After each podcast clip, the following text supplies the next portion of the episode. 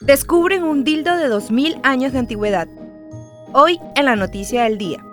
Dos arqueólogos encontraron un objeto de forma fálica en Vindolanda, Inglaterra, donde está uno de los fuertes militares mejor conservados del Imperio Romano. El falo es de madera y mide 16 centímetros.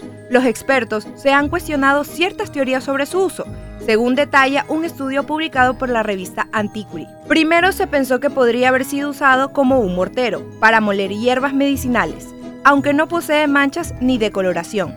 Es posible que haya sido un pene de adorno que se exhibía frente a los edificios en la antigua Grecia y Roma, una práctica relativamente común en esa época. También se consideró que el objeto representa un amuleto para la buena suerte que ahuyenta el mal de ojo al tocarlo, aunque no tiene signos de desgaste en el exterior.